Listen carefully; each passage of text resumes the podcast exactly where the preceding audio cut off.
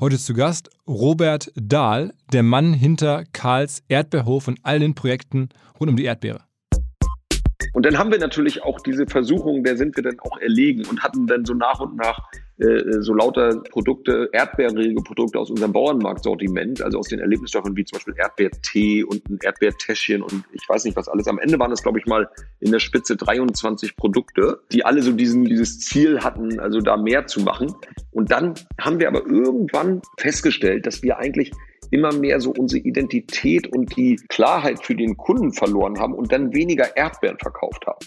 Und dann haben wir so von einem Jahr zum anderen, das ist aber jetzt schon, ich glaube, so fünf Jahre her, haben gesagt, jetzt ist Schluss. Wir verkaufen nur Erdbeeren und das haben wir dann durchgezogen und das hat wirklich, das war wie ein Urknall. Also das war, äh, äh wir haben dann viel mehr Umsatz gemacht als vorher. Herzlich willkommen beim OMR Podcast mit Philipp Westermeier.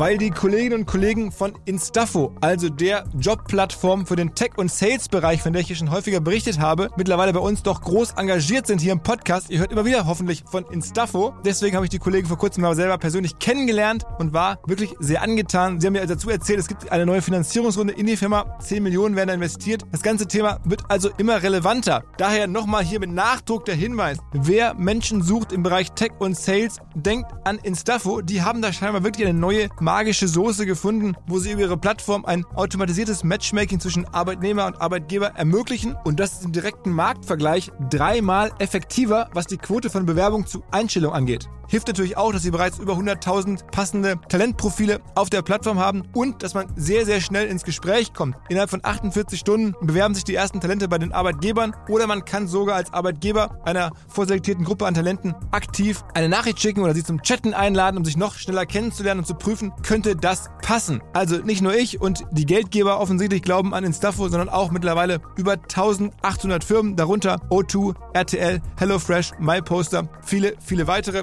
Instafo ist auf OMR Reviews bestbewertet 4,8 Sterne in der Kategorie Recruiting Plattform. Firmen, die nun Instafo ausprobieren möchten, sehr gerne. Ihr spart außerdem 500 Euro auf die erste Besetzung, wenn ihr euch anmeldet über Instafo mit Doppel-F, instafo.com slash OMR. Zurück zum Podcast. Jetzt gleich kommt ein Podcast, der mich selber mal wieder so richtig voll durchinspiriert hat. Ähm, ich habe den heutigen Gast selber in einem Podcast gehört, verschiedentlich. Einmal bei Hotel Matze, einmal bei Kassenzone. Und dann habe ich gedacht, okay, ich lasse mal ein bisschen Zeit vergehen. Und dann nehme ich mal selber Kontakt auf zu dem Robert Dahl, weil die Geschichte ist einfach unfassbar und faszinierend.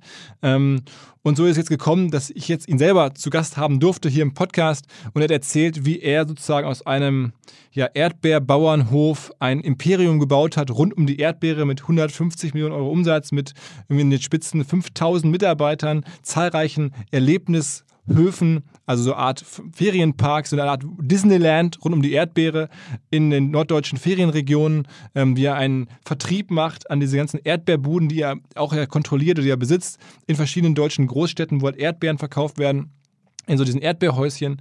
Ähm, er macht ein Hotelprojekt. Ähm, die Firma gehört ihm ganz alleine. Ein, eine Wahnsinnsgeschichte, hat ganz viel mit Liebe für Marketing oder Liebe für Inszenierung zu tun. Deswegen auch natürlich irgendwo nah dran an dem, was wir so machen. Ähm, ich glaube, ihr hört es schon raus. Es ist Marketing at its best, ähm, ohne dass man es überhaupt als Marketing empfindet oder erkennt. Aber trotzdem funktioniert es halt sehr, sehr gut. Ähm, viele Sachen richtig gemacht, ganz große Leidenschaft. Ähm, und da sprechen wir gleich intensiv drüber mit dem Robert Dahl. Bevor es aber reingeht in den Podcast, kommt nochmal wieder ein Element Segment aus unserer beliebten Reihe. Menschen, die wir eigentlich im Mai beim OMR-Festival getroffen hätten. Was machen sie eigentlich? Wie geht's ihnen? Und dazu zählt auch Marius Rausch, den ich selber schon seit vielen Jahren aus der AdTech- und Digital-Marketing-Branche kenne, schon viele Stationen durchlaufen. Aktuell habe ich ihn zuletzt verortet als Geschäftsführer von AppNexus. Mittlerweile heißt die Firma aber gar nicht mehr AppNexus, sondern heißt jetzt Xander mit X-A-N-D-R geschrieben. Marius ist natürlich im Homeoffice und ähm, ich wollte mal hören, wie es ihm so geht. In dem Sinne direkt rein. Moin Marius. Moin Philipp, grüß dich. Ähm, ist schon richtig, ne? AppNexus ist ja der größere Name eigentlich, aber ihr heißt jetzt nicht mehr so. Nee, wir sind vor äh, knapp zwei Jahren ähm, gekauft worden von AT&T tatsächlich, dem großen äh, amerikanischen Telekommunikationsgigant und äh, sind in dem Rahmen dann auch umfirmiert und wir sind jetzt Xander. Äh, quasi die AdTech und Media-Seite von äh, AT&T und von Warner Media. Und beschreibt mal so ein bisschen eure Rolle, weil AppNexus kannte man ja, der Brian O'Kelly, der Gründer, also einer der auch Erfinder am Ende von, von Realtime Advertising, äh, von Programmatic, der war ja auch, glaube ich, vor zwei Jahren bei uns beim OMR-Festival auf der Bühne. Ähm, aber es war ja wirklich eine klassische Firma, so, so ein reines Tech-Unternehmen mit Blick auf, auf Realtime Advertising, ne? Abs absolut, ja. Also unsere Rolle ist an der Stelle im Prinzip, kann man sagen, sind, sind zwei, zwei Sachen. Das eine ist äh, nach wie vor AdTech, ja, also wirklich ähm, Tech äh, und auch gerne ein bisschen, äh, bisschen nerdy an, äh, an, an der Stelle. Und wir bauen, wir bauen Produkte, ähm, die man dann unter DSP, SSP, Ad-Serving so kennt. Das sind so die Buzzwords, mit denen wir uns beschäftigen und eben drumherum ein, äh, ein Marktplatz für, für, digitales, äh, für digitales Advertising. Und auf der anderen Seite spielen wir eben im, im Rahmen von, äh, von Warner Media eine, eine, eine Rolle als eben der Inhouse, wenn du so möchtest, äh, Technologie-Player an der Stelle, ähm, der auch Inhouse ähm, eben die Themen entwickelt. Und das ist super, super spannend in der, im, im Media-Bereich passiert ja wahnsinnig viel. Hast du vielleicht auch gesehen, gestern äh, war der große Launch von HBO Max, ähm, unserem, unserem neuen Streaming, Streaming-Dienst, der da äh, direkt in Wettbewerb geht mit Netflix und Amazon Prime ähm, der auch, das wird im nächsten Jahr sein, äh, zum Teil werbefinanziert sein wird. Und äh, die Technologie dafür und den Marktplatz dafür, den, äh, den bauen wir dann auch. Wann kommt das nach Deutschland? Ähm, sind wir und bin ich genauso gespannt äh, wie, wie du vielleicht. Ähm, müssen wir sehen. Also wenn man jetzt aktuell ähm, was bei euch als Produkt einkaufen wollen würde, was wäre das? Du sag mal ganz, ganz anfassbar. Was könnte man da in, in Deutschland bei euch einkaufen?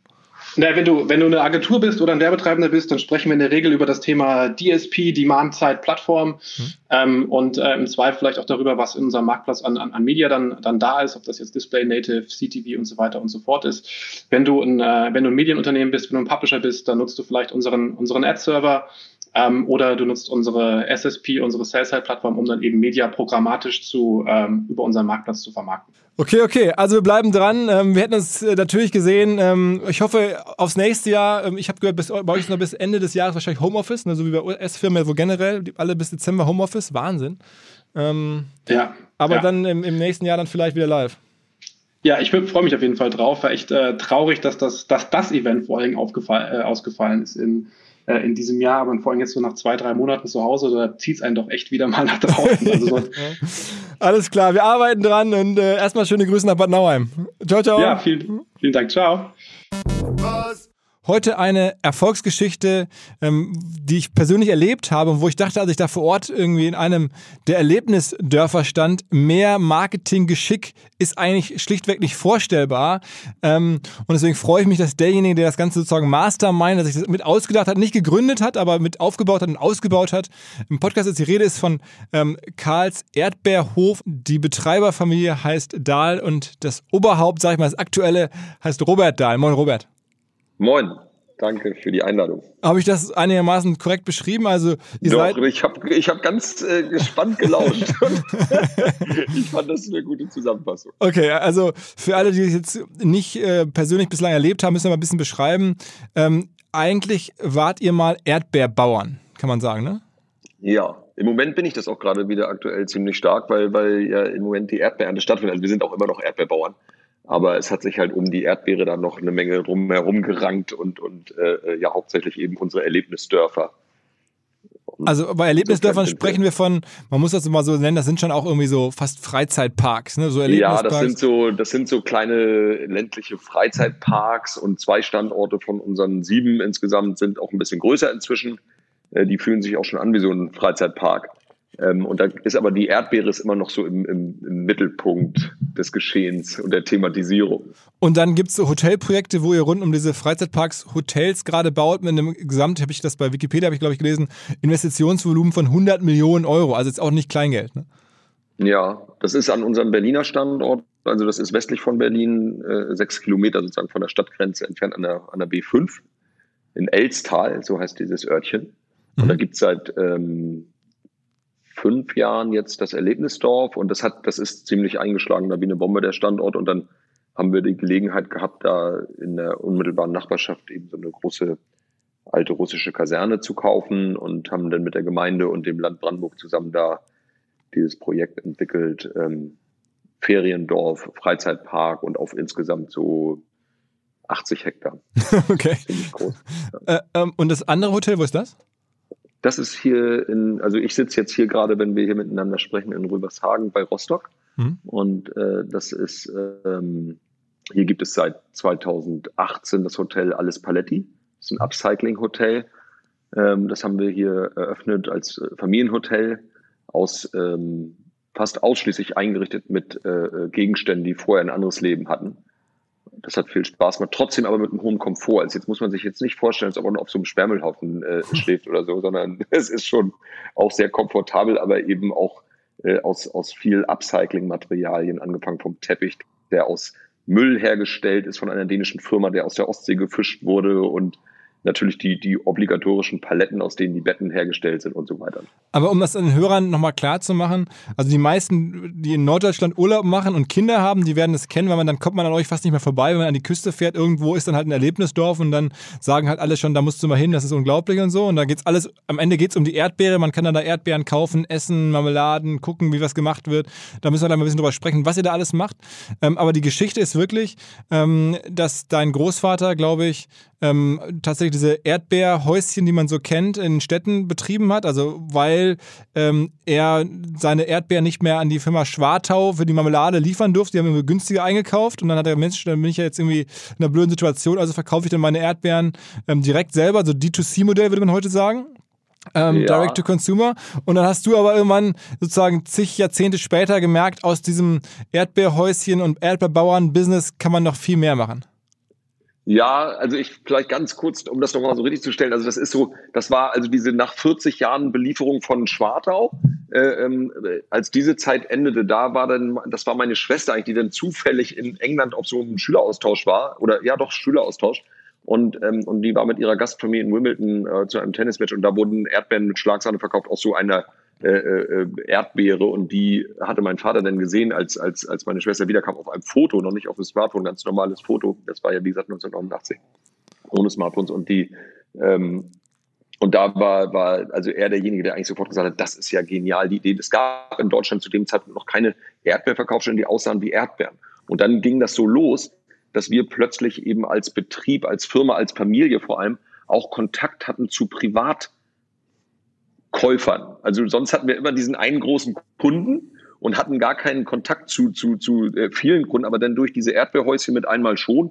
Und als ich mich dann hier äh, äh, nach meiner Ausbildung und so weiter hier selbstständig gemacht habe in der Nähe von Rostock, das ist da, wo mein Opa Karl eigentlich ursprünglich herkam, ähm, die äh, oder die Familie auch von, von meinem Vater natürlich auch und so, da äh, war dann das schon sehr naheliegend, eben auch dann so einen kleinen Hofladen, so war es damals, eben aufzumachen. Und dann stand aber auch schon ein kleiner Spielplatz vor der Tür und eine Kaffeemaschine, äh, wo man dann auch noch ein Stück Erdbeerkuchen essen konnte, die gab es auch schon. Also da war schon so die so eine die Grundzüge von dem, was wir heute, äh, äh, was aus diesem Freizeitpark denn geworden ist, die waren schon ganz ganz leicht zu erkennen. Aber das heißt, du hast sozusagen aus der Situation, ähm, ihr habt eine Kaffeemaschine und irgendwie einen Spielplatz vor der Tür, hast du jetzt eine Firma gemacht, ihr macht dieses Jahr über 50 Millionen Umsatz, ne? Ja, so eher so 150. Oh, Entschuldigung, 150. Okay, okay, okay. Ja. 150 Millionen. Allerdings dieses Jahr, äh, äh, dann müsste allerdings jetzt noch richtig viel gut laufen, weil wir haben jetzt gerade drei Monate fast ohne Umsatz äh, äh, äh, gelebt und, und äh, das war auch nicht die schönste Zeit, die wir bis jetzt so mitgemacht haben. Insofern wird dann gleich ein kleiner Knick wird da dieses Jahr reinkommen. Aber das wäre unser Plan gewesen, wenn, wenn Corona nicht gewesen wäre. Und dann irgendwie 1000, 1000 Mitarbeiter ist zumindest äh, im, im, Kern und dann saisonal bis zu 5000. Genau. Das ist äh, durch unsere bedingt natürlich durch insbesondere durch die äh, Erlebnisdörfer, die sind im Sommer also äh, wesentlich stärker natürlich äh, frequentiert als im Winter. Und dann haben wir auch äh, durch die Erdbeerdirektvermarktung, inzwischen gibt es von diesen Erdbeerhäuschen so 460 Stück, also Standorte in, in sechs Bundesländern. Und, ähm, und natürlich auch die Erntehelfer und Fahrer. Und das ist dann eine Riesenmaschinerie so für diese Zeit, in der wir jetzt hier gerade sind. Also heute ist der 10. oder so, glaube ich, ne, der äh, äh, Juni. Und das ist dann immer eine extreme Zeit, ja. Aber also ich meine, es ist natürlich schon eine, eine Monstergeschichte, wenn man das so hört. Ähm, äh, ja, 5000 Leute und du hast ja gerade erzählt, angefangen mehr oder weniger mit einem, ähm, mit so Bütchen und das Erdbeerbuden-Business, so nenne ich das jetzt mal ein bisschen äh, äh, salopp, äh, das ist ja jetzt ja auch dann richtig groß geworden. Also das ist also ja, das ist vielleicht auch so nach wie vor unser, ähm, also ein ganz wichtiger Teil von Karls weil das natürlich erstmal ganz viel Identität stiftet für uns, also dass man uns auch mit der Erdbeere quasi äh, zusammenbringt sofort. Und es ist auch ein, für uns ein ganz wichtiger Marketingkanal, weil wir ja da täglich äh, so, so sagen wir 60 bis 100.000 Kunden bedienen, also ganz klassisch offline, die äh, sich eine Schale Erdbeeren kaufen. Und dann ist es natürlich relativ, le relativ leicht, dann zu sagen, dann kriegen die auch nochmal einen kleinen Hinweis auf so ein Erlebnisdorf. Und in welchen größeren Städten ähm, stehen diese Erdbeerhäuschen? Also in Hamburg zum also Beispiel? Die meisten, der Schwerpunkt ist in Berlin mhm. und ähm, dann äh, so die südlichste äh, Station ist Leipzig. Dann natürlich so in, den, in dem Gebiet dazwischen, also Brandenburg, Sachsen, dann sind wir in Schleswig-Holstein, also der nördlichste Stand, der ist in Flensburg. Der östlichste ist in Heringsdorf, da das ist an der polnischen Grenze. Und so in diesem, wie so ein Dreieck muss man sich das eigentlich auf der Landkarte so ein bisschen vorstellen. Und ihr wollt aber noch weiter? Also kann, kann man sich das im Ruhrgebiet vorstellen demnächst in, oder in Köln oder so? Ähm, Ruhrgebiet ist, äh, also meine Frau ist aus Bochum und wir haben so ein Febel natürlich so ein bisschen dadurch fürs Ruhrgebiet. Und ähm, es ist logistisch so, dass wir, wir wollen uns natürlich mit unseren Erdbeeren so als sozusagen USP äh, äh, besser sein als die Erdbeeren in Supermärkten, frischer vor allem. Das heißt also, wir sind so ein bisschen, haben so einen begrenzten Aktionsradius von so 500, 600 Kilometer, aber es könnte gerade noch so klappen. Also damit wir dann auch wirklich zwölf Stunden nach der Ernte dann die, die Erdbeeren dann bei, beim Endverbraucher haben. Und ihr verkauft nur eure eigenen Erdbeeren? Ja. Okay. Genau. Aus denen machen wir auch Marmelade. Also einen Großteil 2000 Tonnen verarbeiten wir zu Marmelade die wir dann, äh, äh, die frieren wir ein und, ähm, und kochen dann das ganze Jahr in den Erlebnisdörfern Erdbeermarmelade. Aber man kann, man, man kann schon sagen, also wenn man jetzt mal diesen, diese sozusagen diese äh, ja, Beendigung der, der, der Lieferbeziehung zum, zum Zwischenhändler, also zu, zu Schwarter oder zum Produzenten, wie man möchte, möchte, beendet wurde, habt ihr sozusagen eine Wahnsinns Direct-to-Consumer-Erfolgsgeschichte geschrieben. Also ihr seid direkt mit den Häuschen, verkauft ihr an Endkunden, die Endkunden kommen in eure Dörfer, kaufen die Marmelade. Also ihr habt sozusagen die, schon die Wertschöpfungskette des Marmeladenbauern äh, oder Erdbeermarmeladenbauern oder des Erdbeerbauern komplett irgendwie äh, verändert. Ja, es hat sich so, äh, das sind einfach viele gute Sachen einfach so zusammengekommen. Ne? Und dann war auch noch so die Wende, das hat natürlich nochmal, die, die, äh, mein, mein Vater ist ja gebürtiger Rostocker und, und äh, dann lag die Idee natürlich nahe, hier auch, ich bin in Lübeck geboren, aber dann auch wieder dahin zu gehen und, und äh, dann, dann, es war so eine Zeit, in der einfach auch der Platz dafür da war, also so mit sowas zu starten. Und ähm, das war neu und die, da war viel Glück auch einfach mit dabei. Und natürlich aber auch vielleicht viel Geschick. So, mein Vater war auch, ein, der lebt leider nicht mehr, aber der war auch sehr äh, äh, äh hellwach immer und hat so konnte sich viele Dinge vorstellen, kreativ, also auch so eben so, so, so, so, so ein Netz von Verkaufsständen zum Beispiel zu betreiben. Wie ist denn das mit diesen ähm, Häuschen? Muss man da, also kann man überall eins, eins hinstellen, muss man bei der Stadt nachfragen und dann zahlt man da eine Miete oder, oder wie läuft das? Ja, das ist so, also wir haben ja, wie gesagt, also 460 Standorte und ich habe noch nie so richtig nachgezählt, aber ich schätze mal, wir haben so 250 verschiedene Vermieter. Also sind teilweise so institutionelle Vermieter, wie zum Beispiel die äh, ähm, Deutsche Bahn Mhm. Ist ein, ein, großer Vermieter von uns oder Urbanes in Berlin, das sind so die Betreiber von den U-Bahnen. Aber auch eben ganz normale, eine, eine Familie in Pankow, die einfach einen Garten hat, der an einer verkehrsgünstigen Stelle liegt. Dann gibt's auch ein paar äh, Standorte, die dann der Stadt gehören. Und das ist so eine völlig bunte Mischung. Und es gibt eben auch Bereiche, wo man natürlich sich nicht hinstellen darf.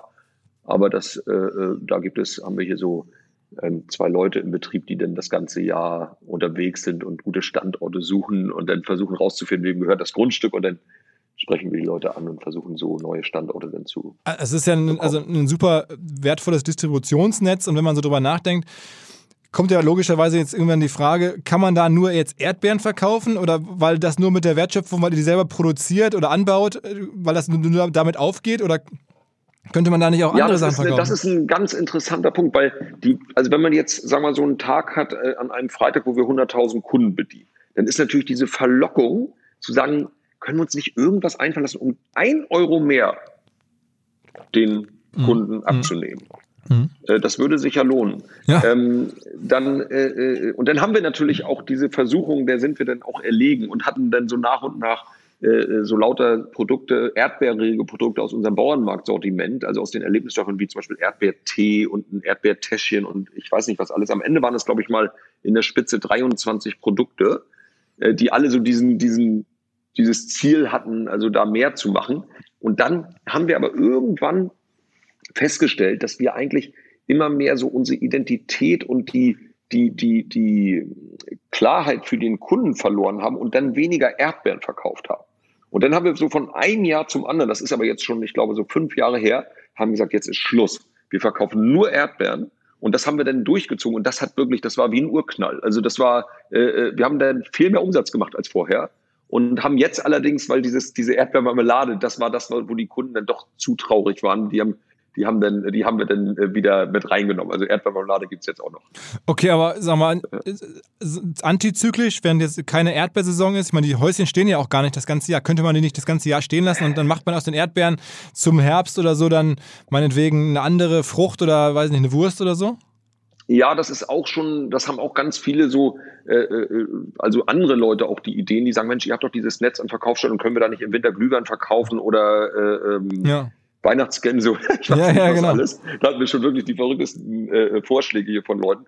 Und aber da waren wir immer schon relativ klar im Kopf, dass wir gesagt haben, nein, die Erdbeere, diese rote leuchtende Erdbeere, die soll auch irgendwie das Zeichen dafür sein, wenn die da steht, dass ich nicht zweimal hingucken muss, ob es da jetzt gerade Socken gibt, äh, äh, Weihnachtsgänse oder Erdbeeren, sondern dann ist klar, da gibt es Erdbeeren. Okay.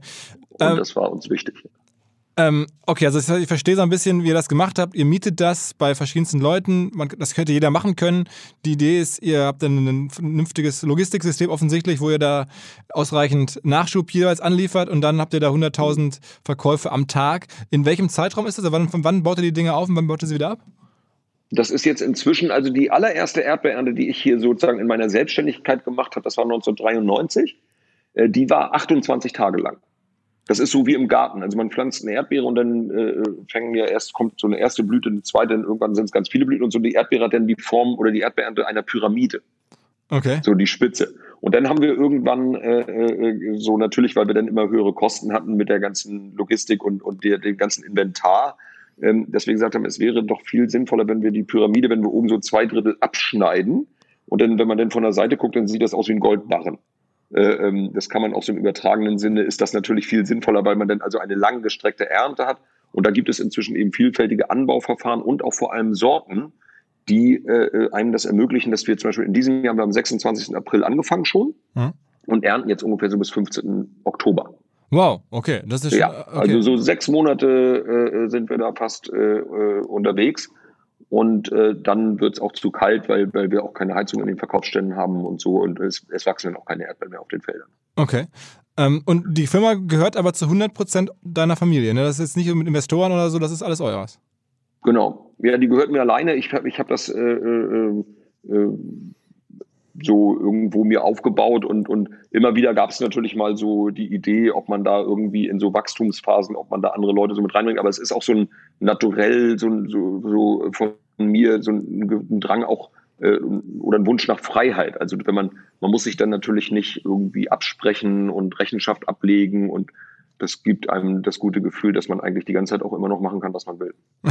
Erzähl mal so ein bisschen von den Erlebnisparks, weil das ist ja also auch ein Phänomen. Ich, ich war da drin ähm, im und habe dann nachher gedacht, okay, ist, krasser geht's einfach gar nicht mehr. Das ist halt wie, ihr verkauft irgendwie alles, was mit Erdbeeren irgendwie nur vorstellbar ist. ist ähm, aber der Eintritt ist umsonst, also auch clever. Man geht natürlich umsonst rein, aber hat dann die Möglichkeit, da zu essen, ähm, verschiedene Sachen äh, mitzunehmen, auch da Aktivitäten zu machen, Kinder, Kinder, so Fahrgeschäfte und sowas. Beschreib das mal selber so ein bisschen. Ähm, das ist so, äh, äh also wir haben, ja, also es war so, die, die, wir hatten eigentlich diese, diese, also diese Spielplätze, die wir dann so, am Anfang war es ja wie gesagt ein ganz kleiner Spielplatz und dann wurde der, habe ich schon mal auch irgendwann gesagt, auch Mensch, ein größerer Spielplatz und hatte dann auch sogar mal einen sehr großen äh, bauen lassen und so.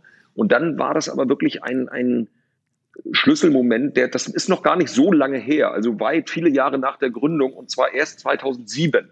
Also denn, wenn man so will, heute vor, vor 13 Jahren, da hatte ich ich weiß nicht genau woher, eine Zeitung hier auf meinem Schreibtisch, wo, wo eine kleine Traktorbahn in einem Freizeitpark in Österreich, Neusiedler See, Family Park Neusiedler See.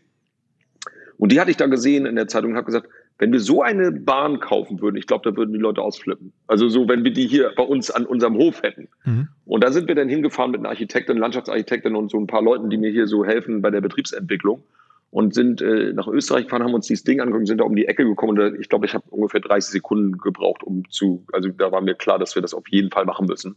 Okay. Und, äh, ähm, und dann haben wir diese Familie Müller heißen, die die Betreiber dort, die haben wir dann angesprochen. Die haben uns dann gesagt, dass das eine Schweizer Firma gebaut hat, ABC Rides, diese Traktorbahn. Und so sind wir dann plötzlich, äh, ähm, also hatten wir diese Traktorbahn gekauft hatten dann festgestellt, oh weia, die ist ja riesengroß, dieser Parcours, den die braucht, um damit zu fahren und dann wurde darum, rankte sich dann schon so eine, so ein bisschen schon so ein kleines Stück von, von Erlebnisdorfs, nennen wir es mal so.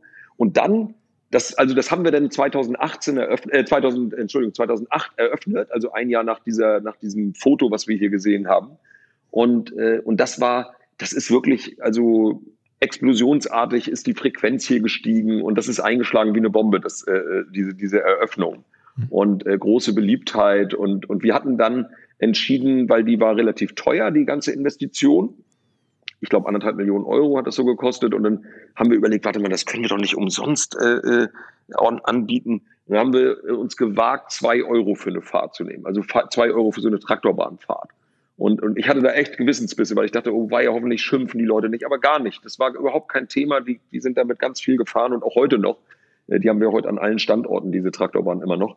Und dann passierte aber, als wir die denn hatten, da waren wir plötzlich in so einer Community gelandet, ohne es zu erahnen, dass dann zum Beispiel die Firma ABC Rides, wo wir die Bahn gekauft hatten, uns plötzlich eine Einladung geschickt hatten zu einer Freizeitparkmesse nach Las Vegas. Ich wusste bis zu dem Zeitpunkt nicht, dass es eine Freizeitparkmesse gibt überhaupt auf der Welt. Also man macht sich über sowas ja gar keine Gedanken. Klar gibt es für alle Branchen irgendwas, aber dann, und da habe ich gesagt, wow, Las Vegas Freizeitparkmesse, das hört sich irgendwie cool an. Und dann sind wir da halt hin und, und äh, das war dann nochmal so, so, eine, so eine Initialzündung. Ich hatte dann auch noch ein zweites Fahrgeschäft da gekauft von einer italienischen Firma. Äh, einen fliegenden Kuhstall nennt sich das Teil. Und habe dann mit einmal so gespürt, dass, dass ich da einfach unglaublich viel Freude dran habe an dieser Branche. Das sind unglaublich nette Leute, die in dieser Branche arbeiten. Also diese Freizeitparkbranche, die sind alle sehr kreativ, die sind alles, alles hat nur mit Spaß eigentlich zu tun, ne? mit, mit, mit Familien, die Spaß haben wollen. Mhm. Und äh, äh das ist äh, sehr ein schöner Job. Und, und, und dann haben wir uns da so reingearbeitet, immer weiter. Und habt dann immer weiter so Fahrgeschäfte gekauft, auf die ihr Bock hattet? Ja, nee, dann haben wir so nach und nach verstanden, wir sind dann auch hier, also wenn ich sage wir, dann meine ich so erstmal meine Familie, also meine Schwester äh, ähm, und meine Frau, Stefanie mhm. und Ulrike. Wir sind so ein kleines, enges Team, wir, wir, wir, wir, wir reden halt viel, ne? Und so Ideen und wo geht's hin und wie geht's weiter und so.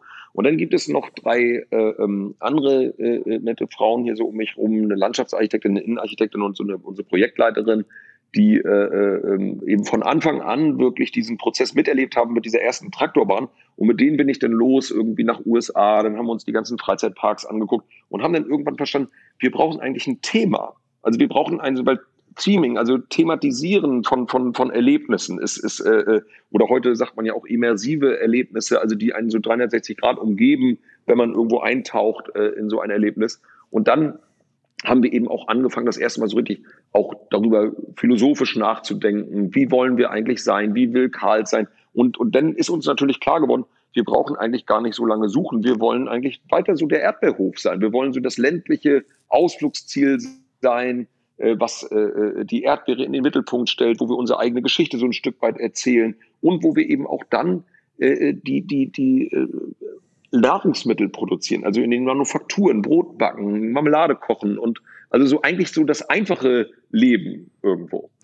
Und ich meine, ähm, gab es nie äh, oder der Erfolg ist ja sehr stark. Also wenn ihr seid ständig irgendwie, wenn man auf die Website guckt, kriegt man so angezeigt, wie gut die Auslastung bei euch ist. Ich glaube, wenn man im Sommer drauf guckt. Das haben wir jetzt äh, gerade programmieren lassen wegen Corona, weil wir äh, haben jetzt im Moment so eine, so eine äh, Personenbesucherzahlbeschränkung äh, mhm. äh, an den Standorten vom Gesundheitsamt und haben jetzt, da waren wir ganz stolz drauf, dass unsere, wir haben drei äh, Programmierer hier im, im, äh, bei uns in der Firma und die haben das wirklich über Nacht in 14 Stunden geschafft, mit dieser diese Zählanlage auf unsere Homepage zu bringen. Das war ziemlich cool. Das war erst vor zehn Tagen.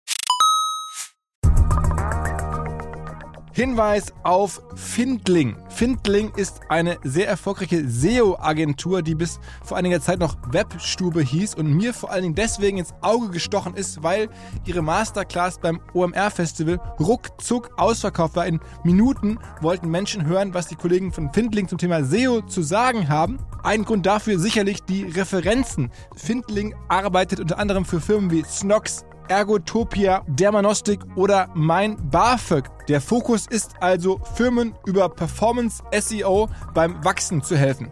Wer herausfinden möchte, ob sich für ihn auch SEO lohnt oder die Ansätze von Findling vielleicht konkret lohnen, der kann sich eintragen.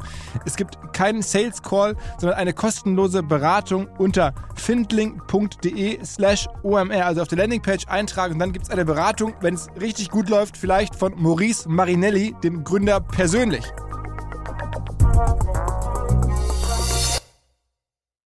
Zurück zum Podcast.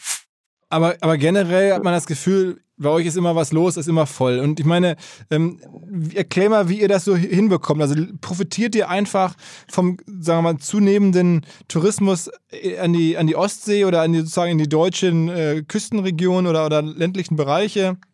Oder es, ja. wie, wie hast du diese ganzen Menschen, äh, jetzt nicht bei den, bei den Häuschen, sondern in den Parks? Also äh, das, das machen ja viele, dass sie irgendwelche Parks mal anfangen oder mal irgendwo was hinbauen oder was Nettes machen, irgendwo ein, sagen wir mal, Ponyreiten anbieten. Aber bei niemandem geht es dann hoch bis irgendwie, ich habe irgendwie 5000 Mitarbeiter. Ähm, mhm. Was war so da jetzt abseits von den Fahrgeschäften der Kniff oder war das einfach mehr die Welle?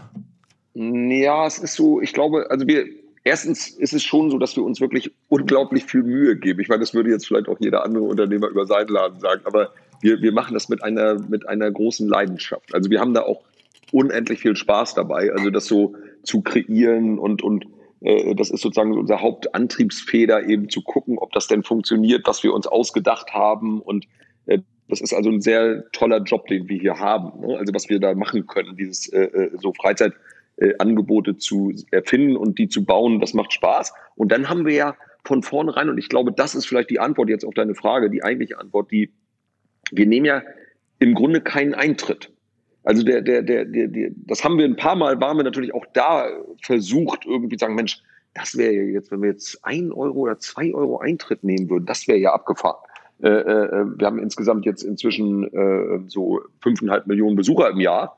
Dann kann man sich ja aussehen, dass das also eine sehr schöne Idee wäre, da äh, ein Euro zu, bekommen. Aber, ja, oder zwei. Und, und äh, äh, die, aber wir haben das dann immer nicht gemacht und, und achten hier auch im Team darauf, dass wir immer wieder Angebote machen, die eben auch ausdrücklich kostenlos sind. Also auch teure Investitionen zum Teil, die mhm. dann eben kostenlos sind und das schafft natürlich Frequenz.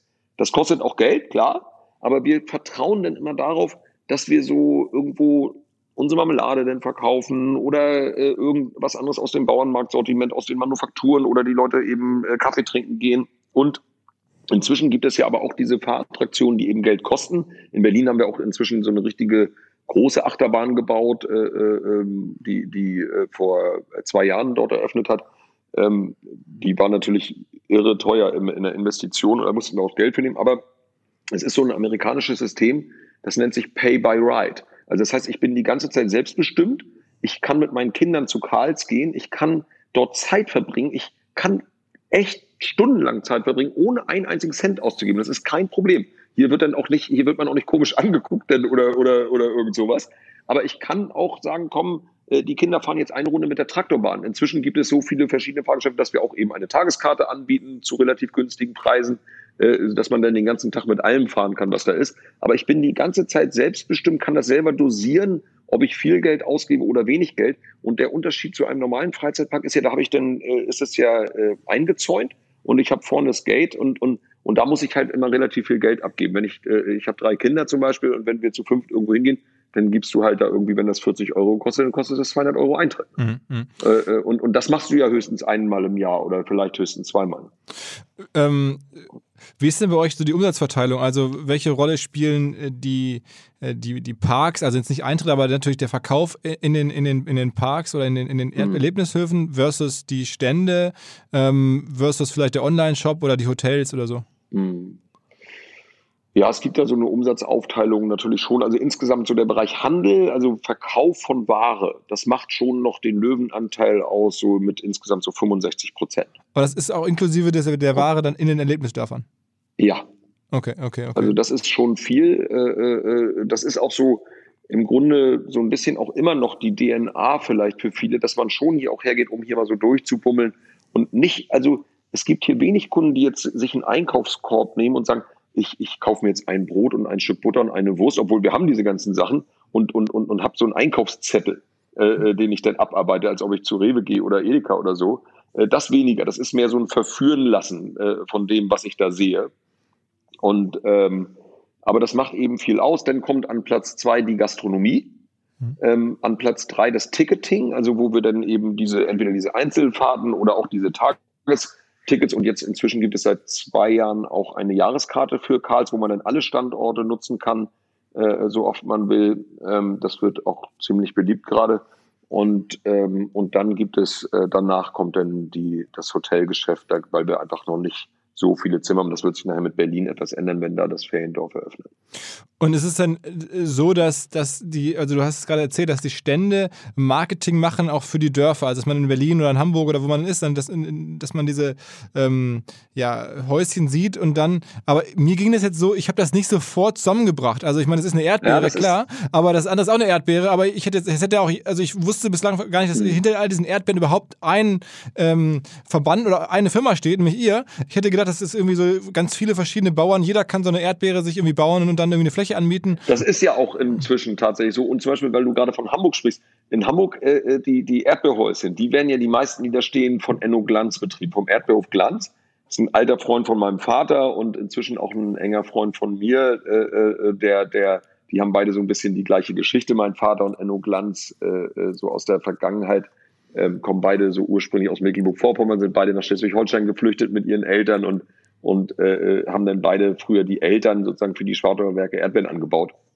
Da ist also schon ganz viel Ähnlichkeit. Also insofern in Hamburg die Stände, die sind äh, äh, dann nicht von uns. Aber trotzdem, was du da eben gerade gesagt hast, das finde ich hochinteressant. Das ist nämlich ein Riesenproblem, was wir immer haben, dass du das auch gar nicht so zusammengebracht hast, irgendwie diese Erlebnisdörfer mit den Verkaufsständen.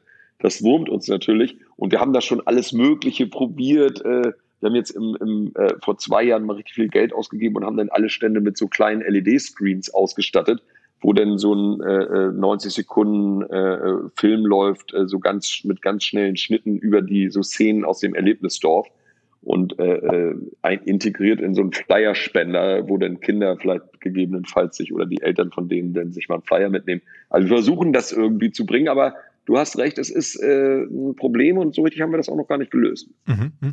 Und der Kollege Enno Glanz, der hat aber keinen Erlebnishof hinten dran, der hat nur die, die Stände.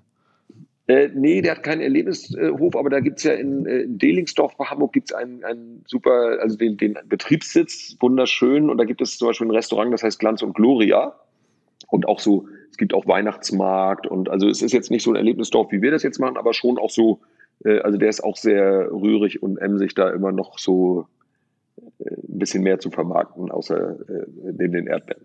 Und welche Rolle spielt bei euch jetzt digital? Also wenn man so guckt, äh, ihr seid irgendwie bei Instagram aktiv, 80.000 Fans ähm, oder Follower, aber äh, sag mal generell, also es ist ja schon vom Prinzip her total so plattformartig gedacht. Ne? Also man holt, also so wie die Digitalplattform auch denkt, man holt die Leute umsonst rein und dann bringt man sie einmal von einem Geschäftsmodell ins nächste und irgendwann bezahlen sie dann für was, so Amazon-Style. Ne? Ähm, erstmal, hm. weiß ich nicht, konntest du umsonst was bestellen und dann irgendwann bist du auf einmal, ehe du dich versiehst, bist du bei Prime drin und dann machst du dieses und jenes. Ähm, ja das ist ja schon auch deine Denke eigentlich. Das heißt, so eine digitale Denke, du hast, hast du ja voll. Aber geht es darüber noch hinaus? Also habt ihr noch irgendwie ganz konkret so Digitalplattformen, die für wichtig sind oder so?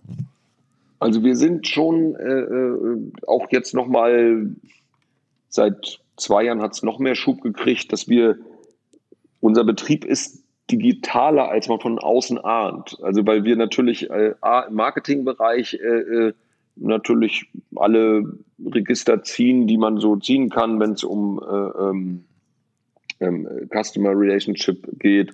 Ähm, natürlich Social Media. Wir sind äh, allerdings ist unsere Zielgruppe immer noch, äh, das schwankt jetzt so ganz langsam erst Richtung Instagram. Also wir sind, äh, die meisten sind immer noch 350 oder 360.000 auf Facebook tatsächlich, mhm. äh, wo wir die meisten äh, äh, Response auch haben, wenn wir da was machen. Und wir haben unseren Online-Shop ja, also karls.de und ähm, der auch äh, ja doch ziemlich stark gewachsen ist und, und jetzt, äh, als dann der Lockdown kam durch Corona, das war wie so ein äh, Turbo, der, der da eingeschaltet wurde, weil wir hatten dann relativ schnell äh, Gesichtsschutzmasken. Wir waren dann eine Zeit lang, also wir waren, ich glaube, mit die ersten in Deutschland, die lieferfähig waren. Wir hatten so eine, wir haben so eine Firma in Polen, die für uns Dinkelkissen nähen schon seit vielen Jahren, die wir sonst in Baumärkten verkaufen und die haben dann sofort umgeschwenkt. Äh, äh, ich hatte dann so einen Bericht gelesen über über den Wolfgang Grupp hier von Trigema und mhm. hatte gelesen, dass der jetzt äh, Gesichtsschutzmasken, da habe ich gesagt, das ist ja eine super Idee. Und dann habe ich den Piotrek an Polen irgendwie ist ja sofort Gesichtsschutzmasken, haben wir 500 Stück bestellt, weil ich auch nicht wusste, wie die laufen. Und dann hatten wir die online gestellt. Das Foto, er hatte dann mit seinem Handy in Polen ein Foto gemacht von den ersten drei Masken, die so in drei witzigen Stoffen waren. Die haben wir dann so ungefiltert einfach ein Newsletter rausgeschickt und die auf Facebook gepostet und hatten dann, glaube ich, innerhalb von zehn Stunden irgendwie 22.000 Bestellungen. Das war völlig gaga. Und wir hatten aber nur 500 Stück. Das war ziemlich kompliziert.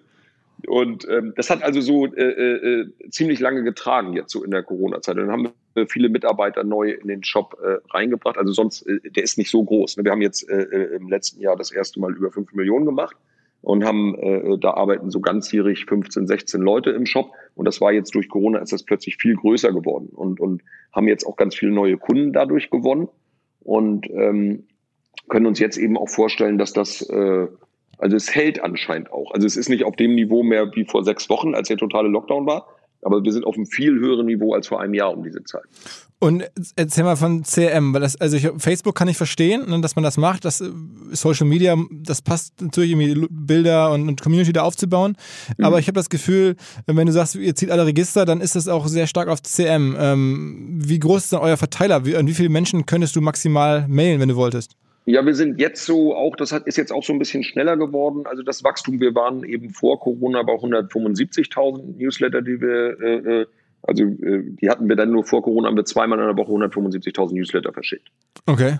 Und jetzt äh, äh, verschicken wir momentan siebenmal die Woche äh, 200.000 Newsletter. Also wir haben also viele neue Abonnenten dazu gewonnen, haben natürlich auch welche verloren durch unser durch, durch unser vielleicht zu oft, äh, äh, zu häufiges Mailen. Aber wir hatten sogar dann in der Corona-Spitze haben wir dreimal am Tag ein Newsletter verschickt und hatten trotzdem immer noch mehr Abonnenten als äh, äh, Absagen. Und ähm, haben auch jedes Mal das gespürt, dass dadurch ein Umsatzplus äh, kommt. Und, und äh, was macht ihr so als CM? Also segmentiert ihr, geht ihr da richtig ran? Habt ihr da so eine, so eine Profi-CM-Software dahinter? Äh, welche wäre das? Oder wie muss man sich das vorstellen? Oder schreibst du die Dinger selber? Oder wer schreibt die? Ähm, wenn ihr da so jetzt so vielen Leuten was ja, schickt, das ist schon eine Macht. Erst, also äh, äh, so, so professioneller sind wir jetzt gerade erst eingestiegen in das Thema, dass wir äh, CRM ein bisschen äh, besser gelernt haben, bis so aus unserer Hotelsoftware eigentlich heraus. Ähm, da haben wir so ein äh, ähm, äh, One-Page-Booking heißt die. Das ist, äh, äh, wo wir eben das erste Mal gemerkt haben, wie schön es ist, wenn man so äh, äh, die Kunden kennt. Also wenn wir das alles genau wissen und denen eben gute Mailings schicken können und automatisierte Mailings. Wir haben dann einen, Film produzieren lassen, den man über eine Software äh, personalisieren kann.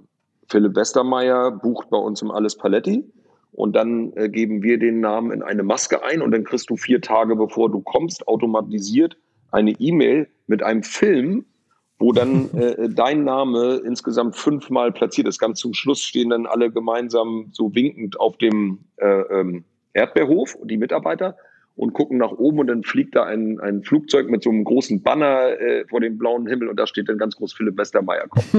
und, äh, und, und so lauter so Sachen sind das. Das ist ein ganz lustiger Film. Das hat auch mega Spaß gemacht, den zu produzieren. Und, und ähm, die, und das ist so, da haben wir jetzt so gemerkt, also wenn wir äh, äh, liebevoller und, und personalisierter und genauer, also äh, unsere Fans, wir nennen unsere Kunden ja Fans, also ansprechen, also sprich Customer Relationship richtig wirklich auch betreiben, äh, dass das eben auch äh, denen auch Freude macht und natürlich dann auch vielleicht gebucht wird, gekauft wird und so.